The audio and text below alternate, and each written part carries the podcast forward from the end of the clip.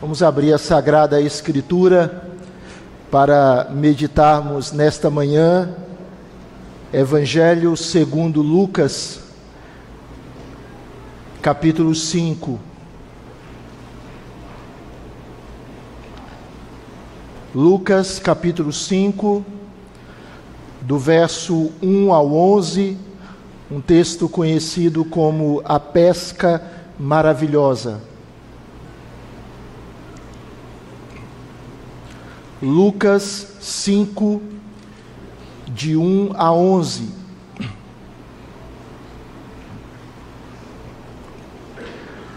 Aconteceu que, ao apertá-lo a multidão para ouvir a palavra de Deus, estava ele junto ao lago de Genezaré.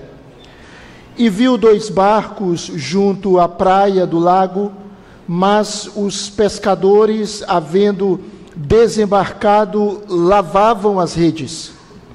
Entrando em um dos barcos, que era o de Simão, pediu-lhe que o afastasse um pouco da praia e, assentando-se, ensinava do barco as multidões.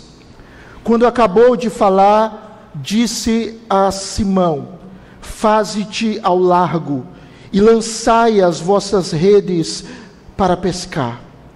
Respondeu-lhe Simão: Mestre, havendo trabalhado toda a noite, nada apanhamos, mas sob a tua palavra lançarei as redes. Isto fazendo, apanharam grande quantidade de peixes e rompiam-se-lhes as redes. Então fizeram sinais aos companheiros do outro barco para que fossem ajudá-los. E foram e encheram ambos os barcos a ponto de quase irem a pique.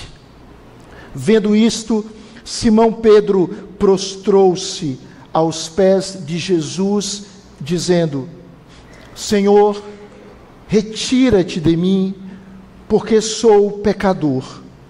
Pois à vista da pesca que fizeram, a admiração se apoderou dele e de todos os seus companheiros, bem como de Tiago e João, filhos de Zebedeu, que eram seus sócios.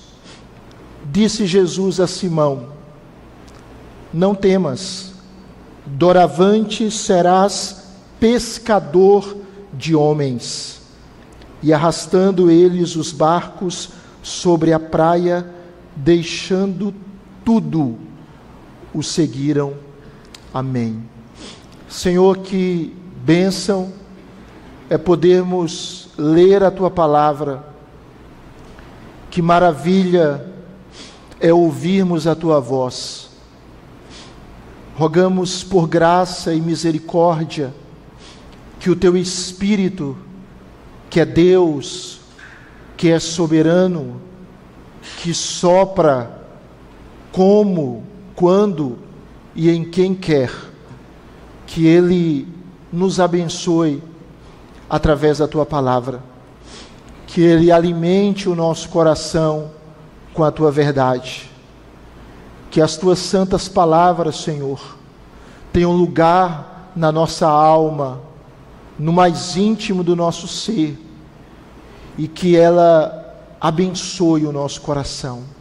Abençoe a minha vida, a vida dos meus irmãos, dar-nos concentração, foco, dar-nos um coração sensível à tua voz, em nome de Jesus. Amém. Amém. Irmãos queridos, é, Paul David Tripp, ele diz o seguinte: palavras são poderosas, importantes e significativas. Era para ser assim. Quando falamos deve ser com a percepção de que Deus deu significância a nossas palavras. Ele determinou que elas sejam importantes. Palavras foram importantes na criação e na queda. Foram significativas na redenção. Deus deu valor às palavras.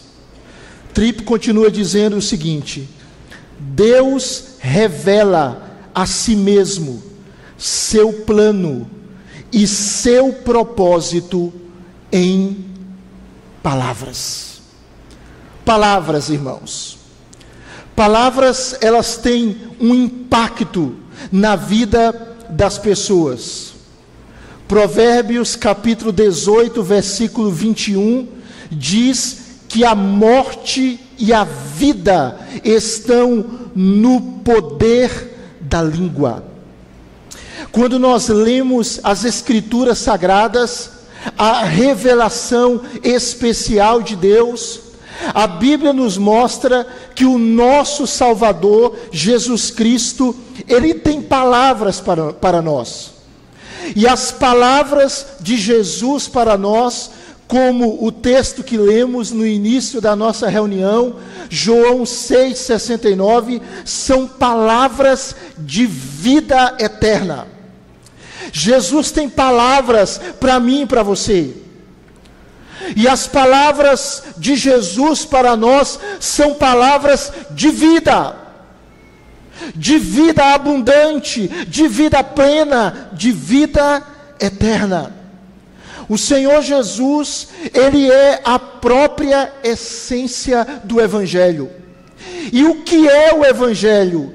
O Evangelho é de fato boas notícias, boas novas, palavras de grande alegria.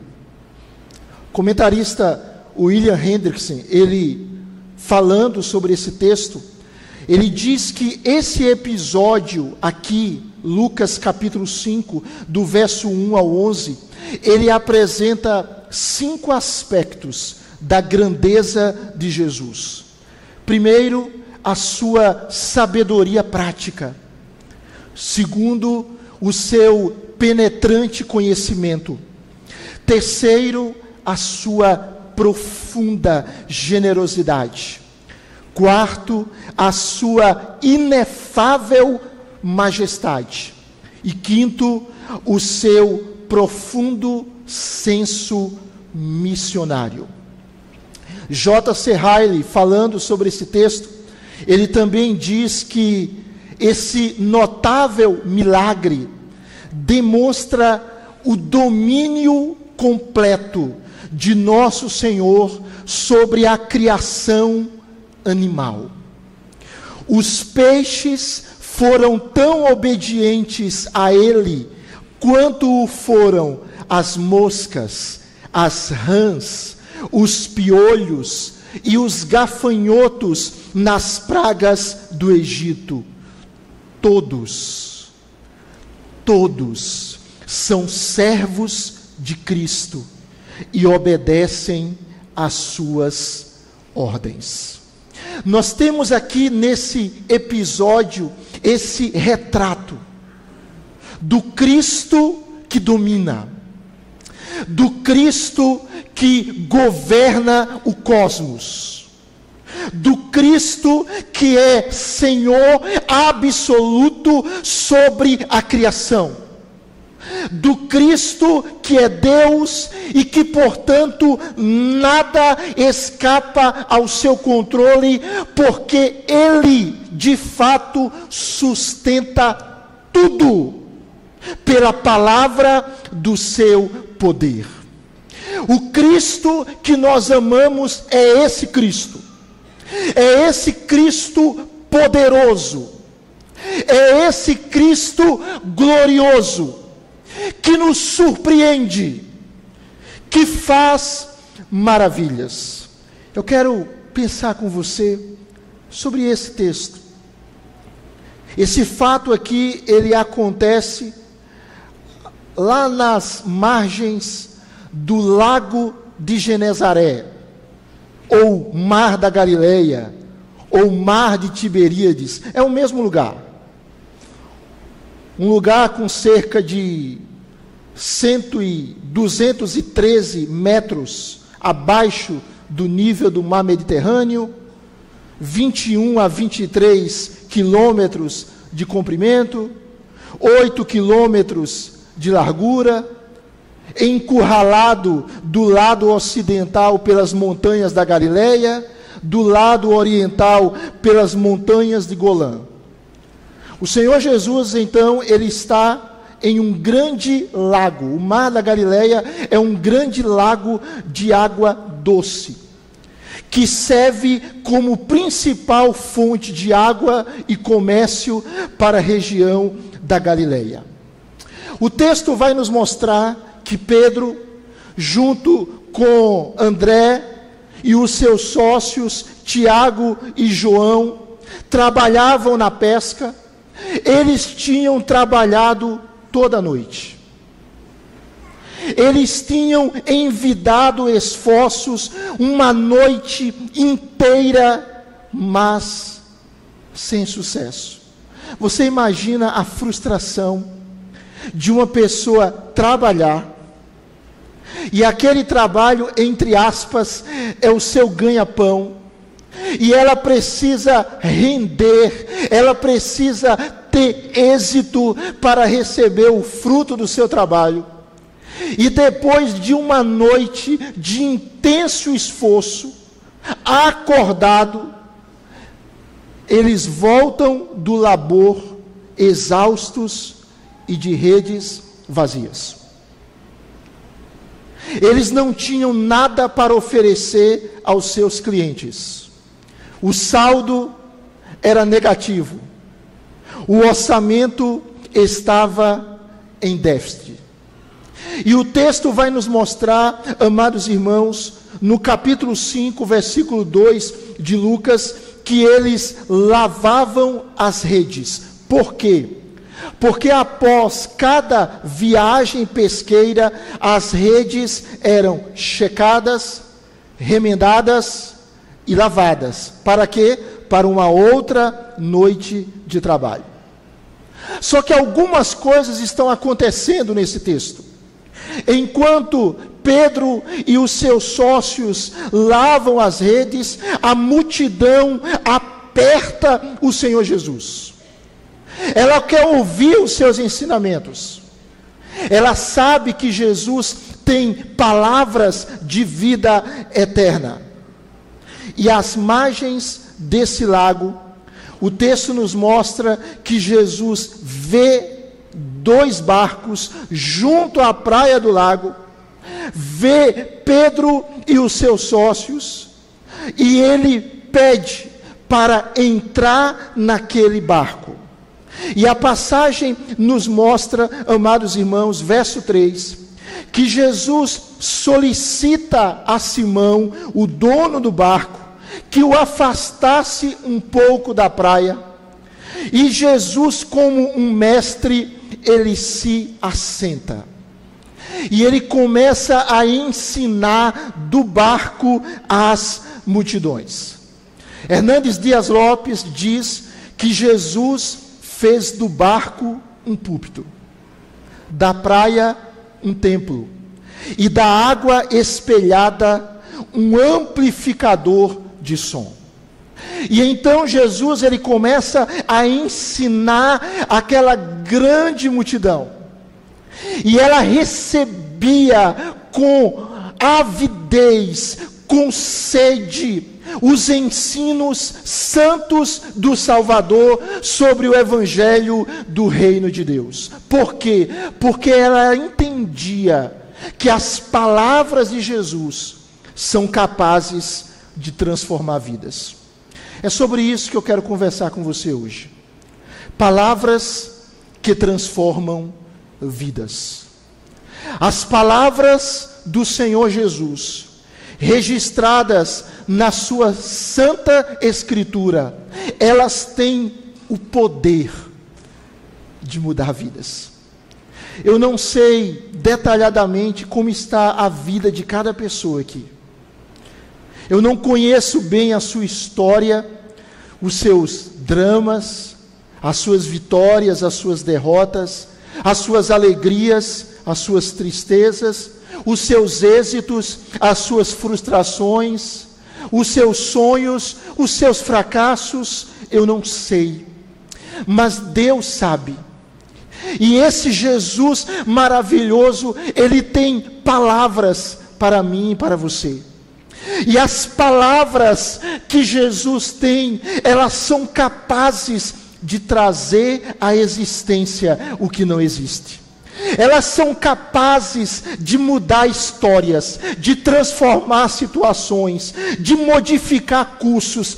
As palavras de Jesus são poderosas para transformar vidas. E nós precisamos crer nisso. Nós precisamos crer que as palavras do nosso Salvador, elas de fato têm poder. Olhe a história. O Senhor cria o mundo pelo poder da Sua palavra. O Senhor sustenta o universo pelo poder da Sua palavra. O Senhor regenera o perdido pelo poder da Sua palavra. O Senhor realiza maravilhas pelo poder da Sua palavra. Historicamente, Deus tem agido pelo poder da Sua palavra. São palavras que transformam, são palavras que libertam, são palavras que vivificam, são palavras que curam, são palavras de vida, são palavras poderosas, palavras que não são meras palavras, são palavras que transformam vidas.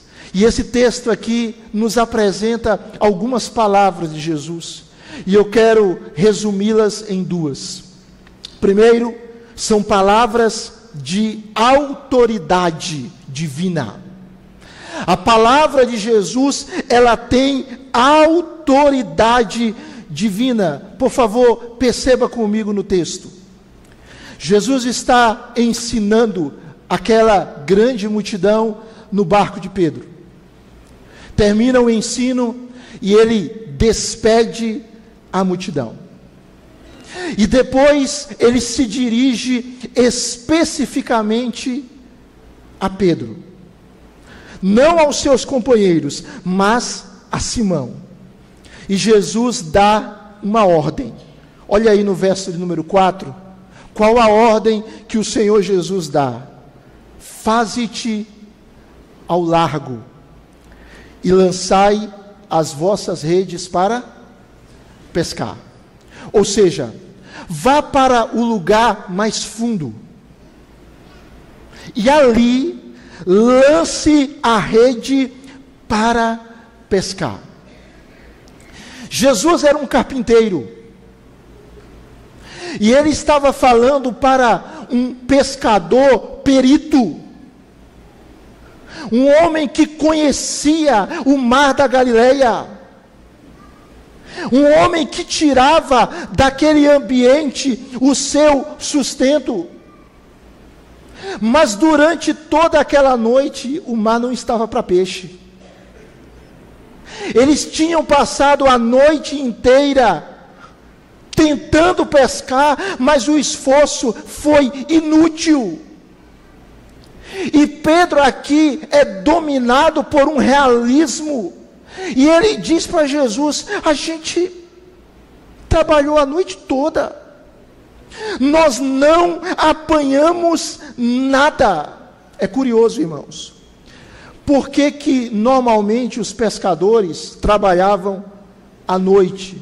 Porque à noite os peixes eles vinham para águas rasas. Era mais fácil capturá-los. Durante o dia, eles migravam para águas profundas demais para serem alcançadas facilmente com uma rede. Então veja, a ordem de Jesus era racionalmente ilógica. Ela não cabia na mente de Pedro e os seus sócios, como é se nós não conseguimos pescar efetivamente à noite, vamos conseguir durante o dia, é muito mais difícil, é muito mais complexo. Mas o Senhor Jesus simplesmente dá a ordem. E Pedro toma de novo as redes, volta para o mar, debaixo de uma ordem expressa de Jesus. O que, que a gente percebe logo aqui, irmãos? A gente percebe nesse texto que a nossa vida, ela precisa ter uma direção. E a direção da nossa existência deve ser a direção que Deus dá para ela. Todos nós temos sentimentos. Deus nos deu razão, sentimento e vontade. Mas o que governa a nossa vida não são os nossos sentimentos. Todos nós sentimos coisas. Eu já senti coisas e de fato eram a direção de Deus. Eu já senti coisas e na verdade eram sentimentos simplesmente meus.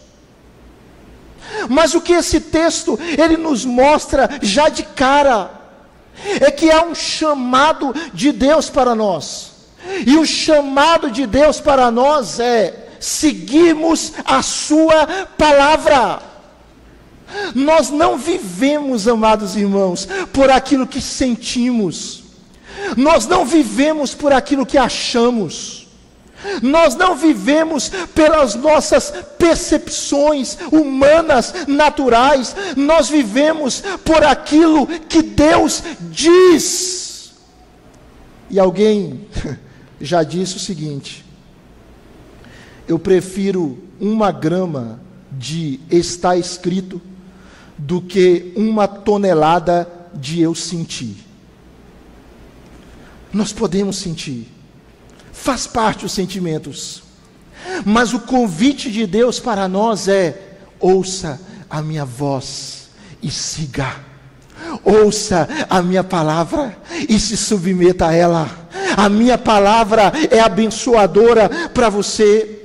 E é exatamente isso que Pedro faz. Jesus é o carpinteiro, ele é o pescador, mas Pedro simplesmente se submete à palavra. Perceba a reação de Pedro.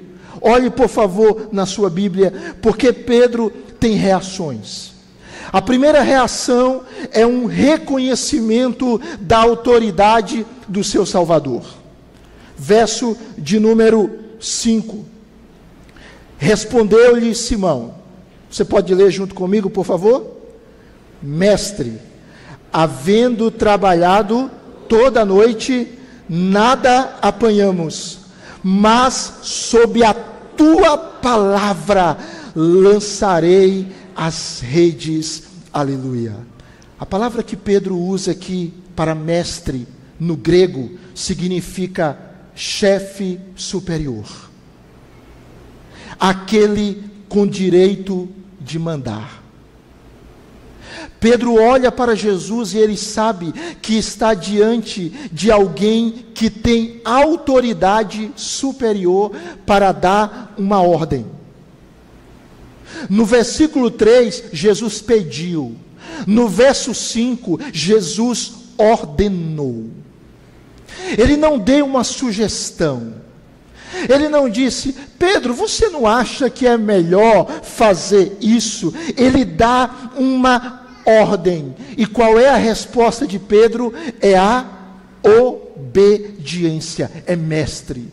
Mestre, sob a tua palavra eu lançarei as redes. Por quê? Porque esse mestre, ele tem controle até dos peixes do mar. O Jesus que nós servimos, ele tem controle até sobre os peixes do mar. E Pedro, primeiro, ele reconhece a autoridade do Salvador. Segundo, ele tem uma fé obediente. Veja que Pedro aqui, ele transita de um pêndulo para o outro. Ele vai de um realismo frio, árido, pessimista, para uma fé robusta. Ele diz: Nós não apoiamos nada, Senhor, a noite toda, mas, porque o Senhor diz, sob a tua palavra, eu lançarei as redes. Note, ele foi contra todas as indicações. A hora não era boa para peixe. O desânimo, contra todas as probabilidades humanas, Pedro obedeceu ao seu mestre.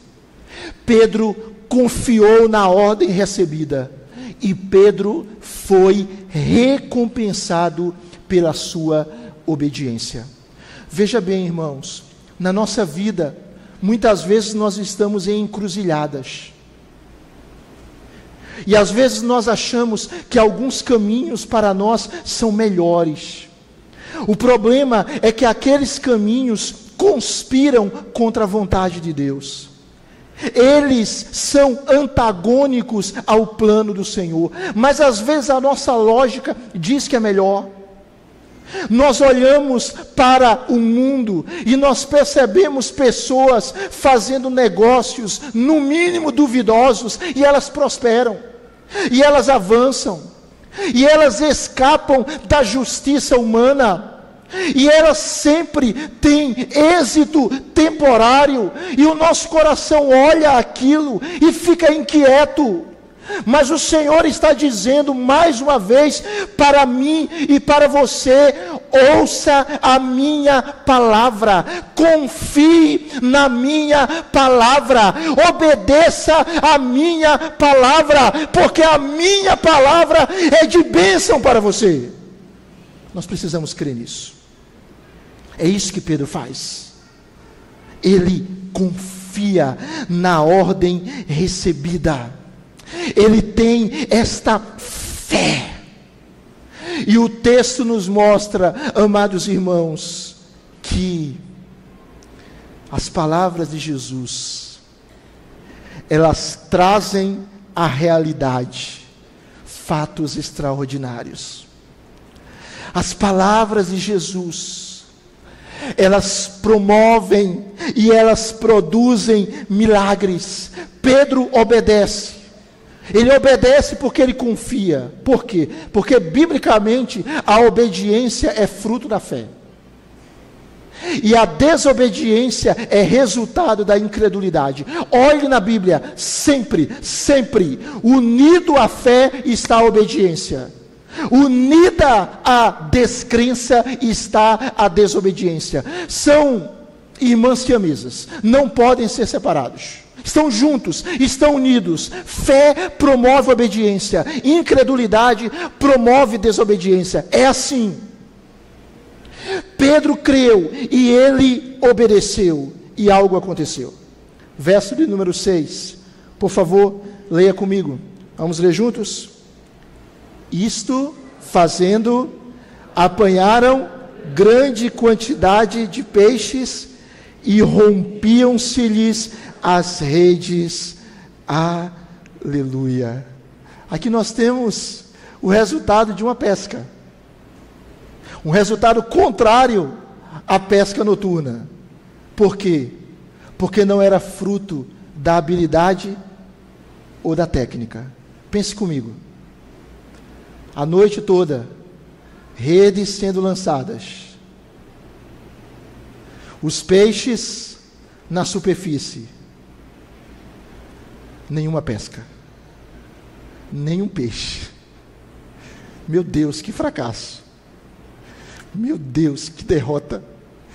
Pescadores profissionais, não era como eu, que não sei nada de pesca.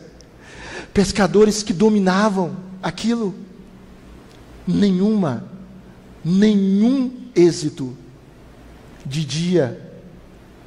Peixes em águas profundas. lá, distantes, remotos, mas aqueles peixes ouvem uma voz, ouvem uma voz do seu Senhor, ouvem a voz do seu Criador, ouvem a voz daquele que tem controle sobre tudo. E aquele cardume de peixes começa a pular dentro das redes.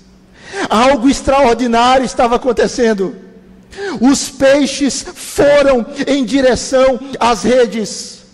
De tal maneira, irmãos, que o barco em que eles estavam não conseguiu comportar a quantidade de peixes, e as redes estavam a ponto de se romper. O texto diz, na verdade, verso 6, que rompiam-se-lhe as redes.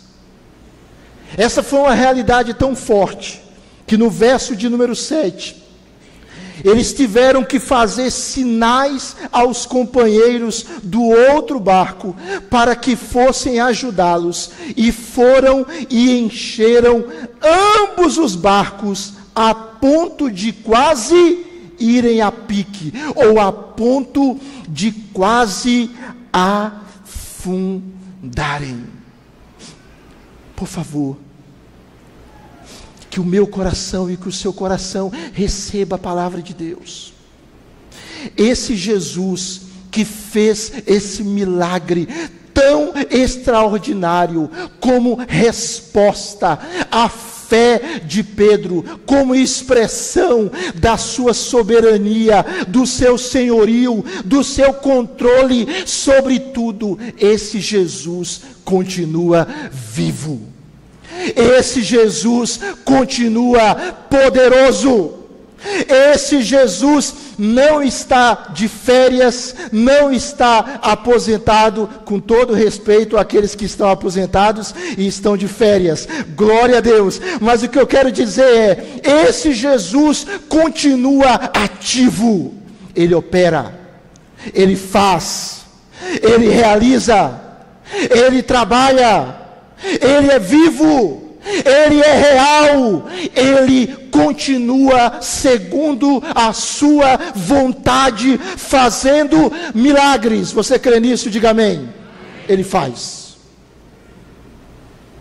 Eu não creio, e você não crê em um Jesus inativo, em um Jesus que é um ídolo em um Jesus que a gente estabelece para Ele o que Ele faz e o que Ele não faz. Nós cremos em um Jesus que é soberano e que está executando pelo seu espírito o plano de redenção. Ele faz maravilhas. Ele pode, ele pode transformar a sua derrota em vitória.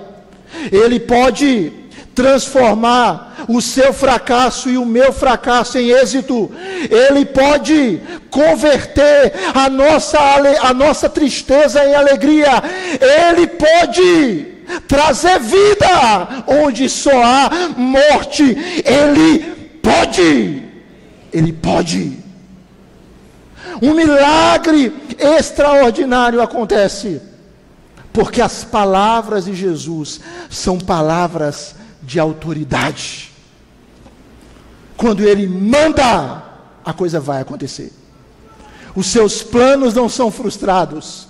As suas palavras são poderosas o suficiente para trazer à existência o que não existe. Bem, agora, sob a orientação de Jesus, a pesca tem êxito, os barcos são cheios, a ponto de quase afundarem.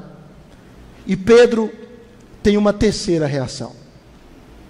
E a reação de Pedro agora é uma convicção profunda sobre o seu pecado e sobre a majestade de Cristo. Olhe, por favor, verso de número 8. Você pode ler comigo, por gentileza?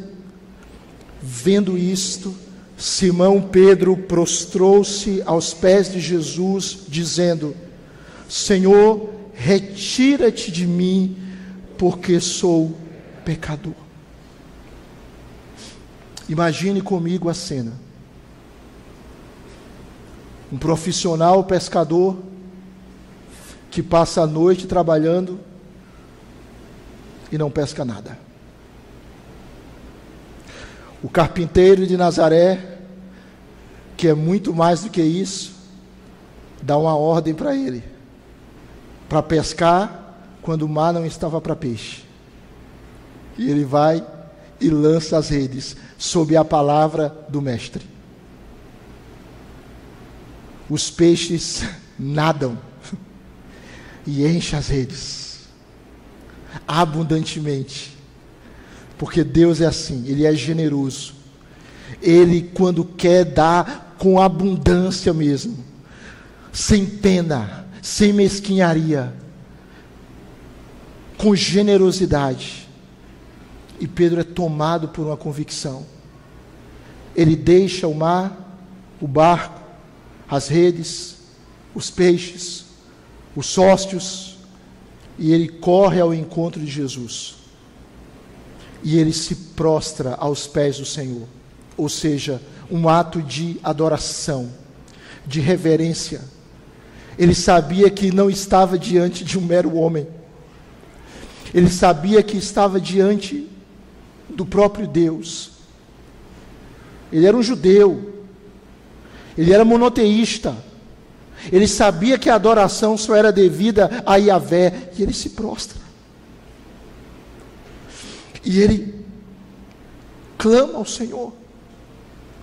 E é interessante a percepção de Pedro.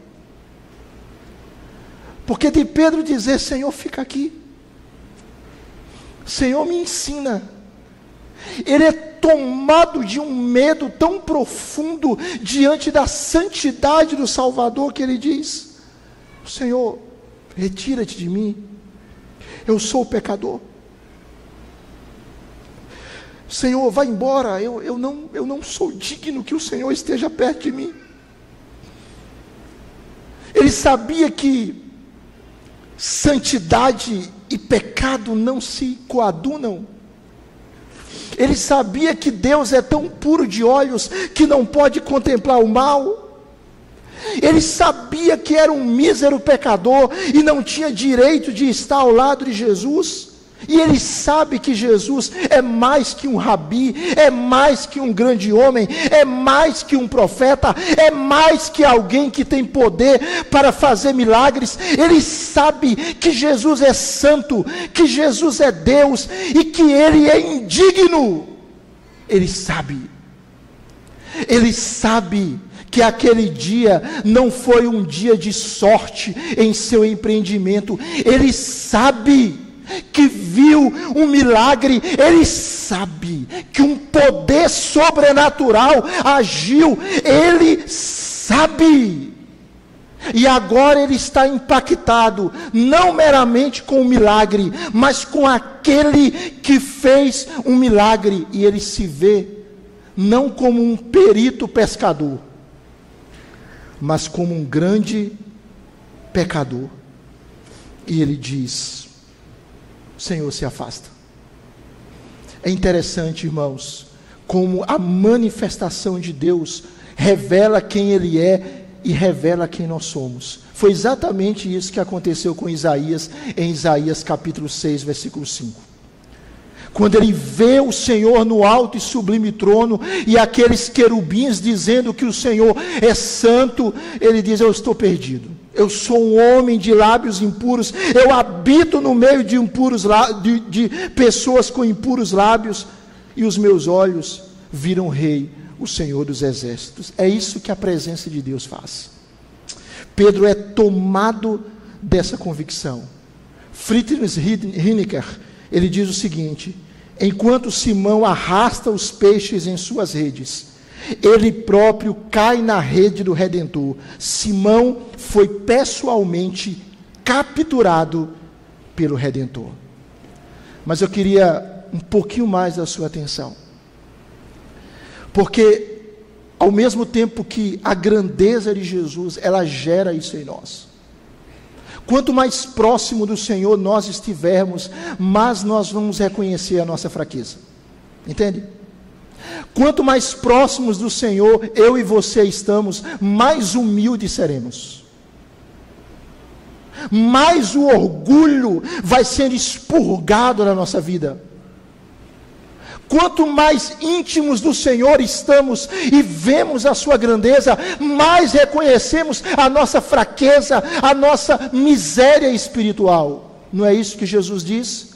Bem-aventurados os humildes de espírito, porque deles é o reino dos céus. Bem-aventurados os que reconhecem a sua miséria espiritual.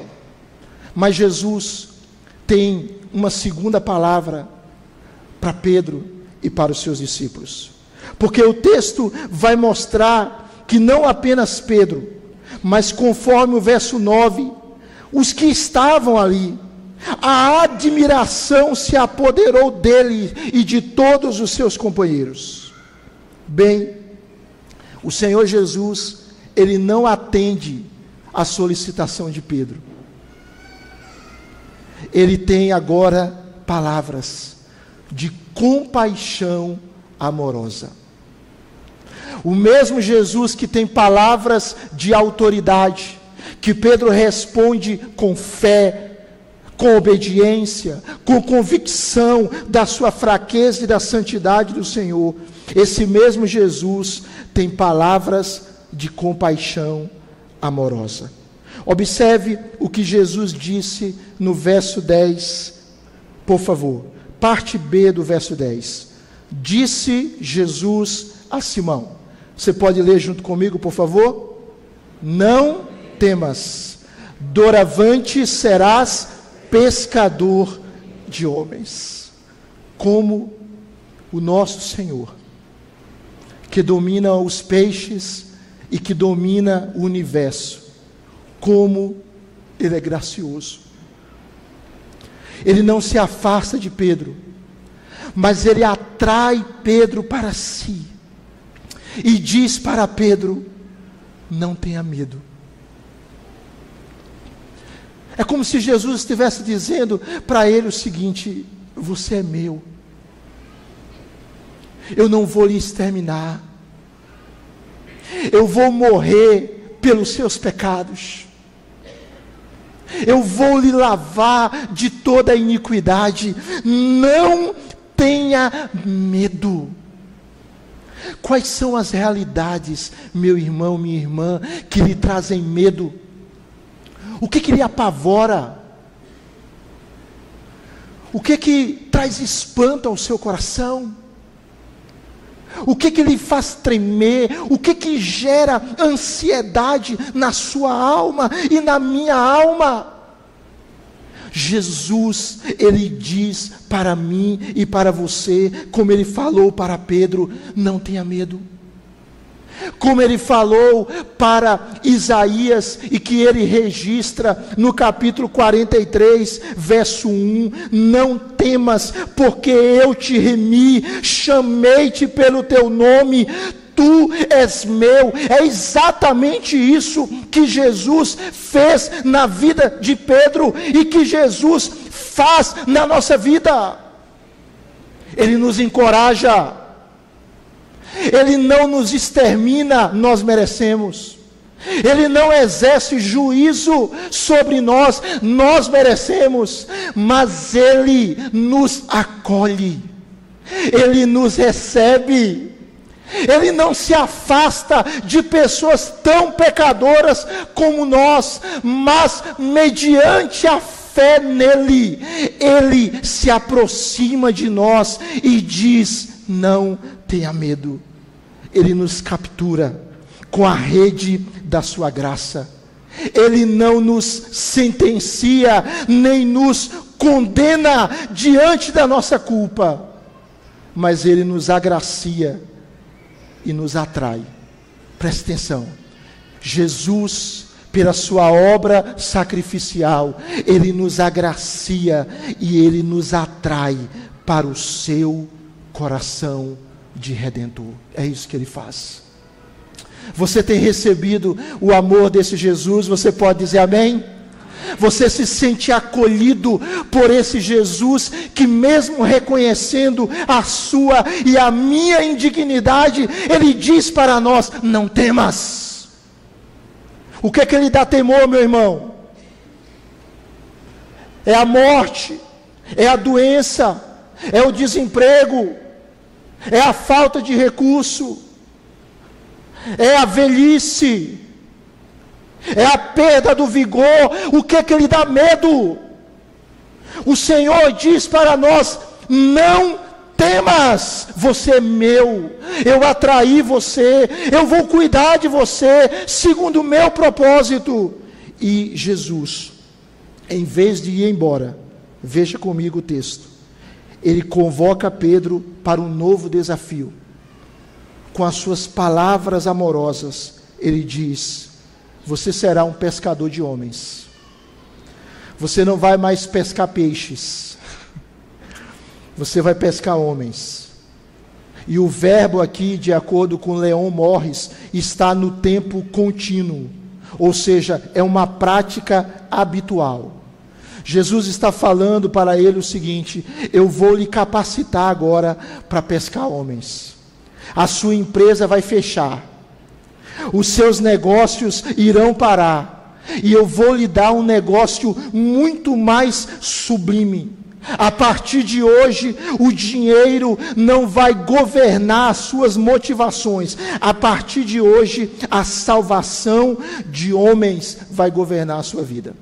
Todos nós sabemos o que aconteceu com Pedro. Ele se tornou um grande pregador, um líder cheio do Espírito, um líder entre os apóstolos. Junto com Tiago e João, ele fazia parte do círculo mais íntimo de Jesus. Ele foi salvo pelo Senhor e foi transformado em um discípulo e em um apóstolo. O que é que Jesus faz conosco? Pela Sua palavra, Ele redireciona a nossa vida. Ele nos conduz, Ele nos orienta, Ele mostra o caminho de Deus para nós. E veja o que o texto diz no verso 11, olha aí na sua Bíblia. Vamos ler juntos, por favor? O que é que diz? E arrastando eles os barcos sobre a praia, deixando tudo, o seguiram. Pedro e os seus amigos seu irmão e os seus amigos Tiago e João tomam a decisão de seguir a Cristo plenamente, com um compromisso sincero. E é curioso isso, né, irmãos? Porque o texto diz que eles deixaram tudo e o seguiram. Por quê? Porque eles reconheciam que estavam diante daquele que é mais precioso o chamado específico deles era exatamente para isso. E eles simplesmente abandonam tudo para seguir a Jesus. Por quê? E eu caminho para o final.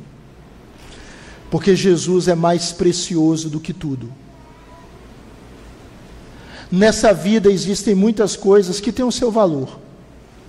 Mas lembre-se, Jesus é mais precioso do que tudo. E necessariamente você não precisa deixar o seu trabalho, mas necessariamente eu e você precisamos segui-lo. Eu e você precisamos amá-lo. Quantos seguem a Jesus Cristo aqui, digam amém. Jesus ainda nos convoca hoje para uma nova vida, irmãos. Ele nos convoca hoje para uma nova experiência. Ele nos convoca hoje não para vivermos uma mesmice espiritual, ele nos convida para uma nova realidade, uma realidade incomparável, uma vocação gloriosa. Ele nos convida para sermos abençoados e para sermos instrumentos de bênçãos para outras pessoas. Ele nos convida a isso. Ele nos convida a levarmos o seu amor para as outras pessoas. Quais as palavras que nós temos ouvido? Qual a voz que tem determinado a nossa conduta? Qual é a bússola que dirige a nossa vida? Hein?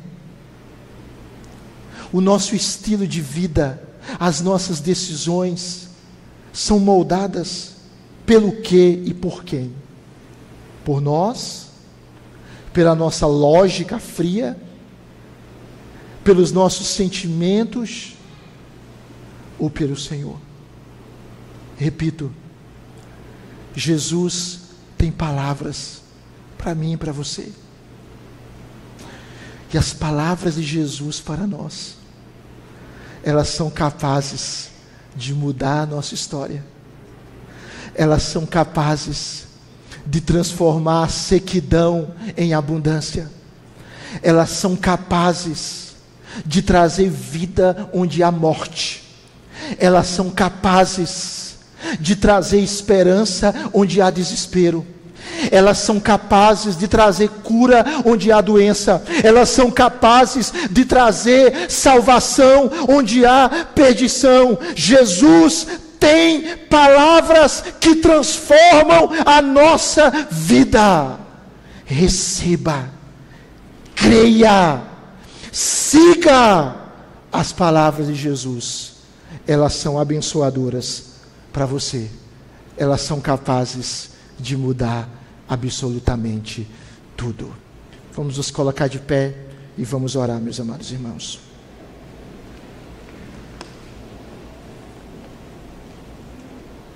Feche os seus olhos, vamos orar ao Senhor.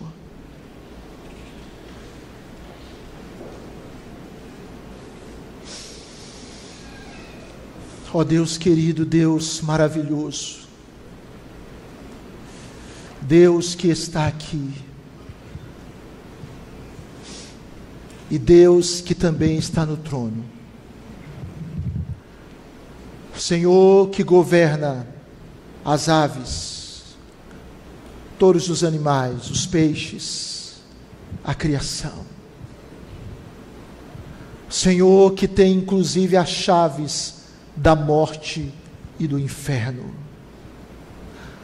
Senhor cuja palavra é viva e eficaz é mais cortante do que qualquer espada de dois gumes.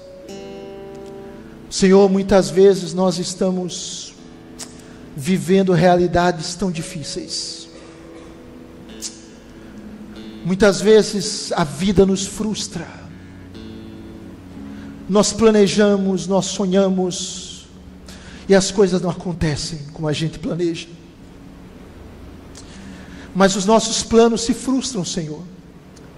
Mas os teus não se frustram. Os teus irão se cumprir. E nós queremos continuar com o nosso coração, com a nossa vida aberta para ouvir a tua voz. O que é que o Senhor quer que nós façamos? Que a tua santa palavra nos guie. Como o Senhor quer que nós venhamos agir como filhos, como pais, como cônjuges, como patrões, como empregados, como estudantes, como aposentados, como namorados, como noivos, como solteiros, como viúvos, ó Senhor, como separados, como o Senhor quer que nós vivamos. Senhor, que a tua palavra nos guie, que a tua palavra continue a nos transformar que a tua palavra continue produzindo milagres em nós. Talvez haja pessoas aqui que precisam de um milagre na sua vida, na sua família, nas suas finanças, no seu trabalho, na sua saúde, no seu coração. Talvez haja uma angústia, uma ansiedade, um medo, um pânico, uma ira, uma inveja, um orgulho, sei lá, Deus, algo que perturba, que faz mal, mas pela tua palavra, Senhor, pela tua palavra, palavra de autoridade, palavra de compaixão amorosa, de encorajamento, transforma quadros, transforma vidas, transforma situações. Nós oramos assim, em nome de Jesus. Que a graça de Jesus Cristo,